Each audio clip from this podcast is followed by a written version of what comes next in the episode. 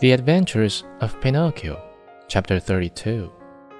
He walked on, not knowing where he was going, for it was dark, so dark that not a thing was visible. Round about him, not a leaf stirred. A few bats skimmed his nose now and again and scared him half to death. Once or twice he shouted, Who goes there? And the far away hills echoed back to him, Who goes there? Who goes there? Who goes there?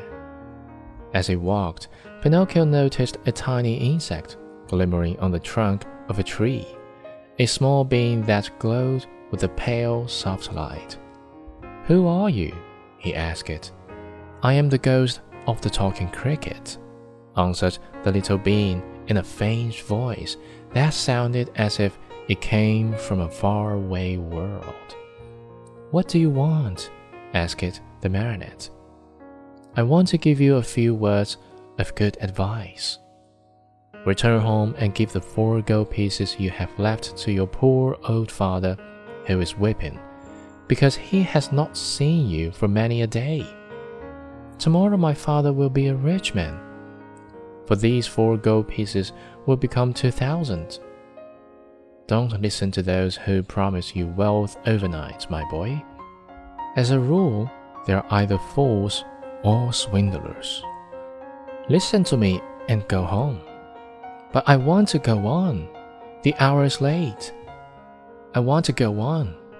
The night is very dark. I want to go on. The road is dangerous. I want to go on.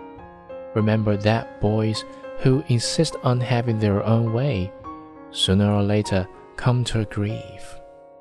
The same nonsense. Goodbye, Cricket. Good night, Pinocchio. And may heaven preserve you from the assassins. There was silence for a minute, and the light of the talking cricket disappeared suddenly, just as if someone had snuffed it out. Once again, the road was plunged in darkness.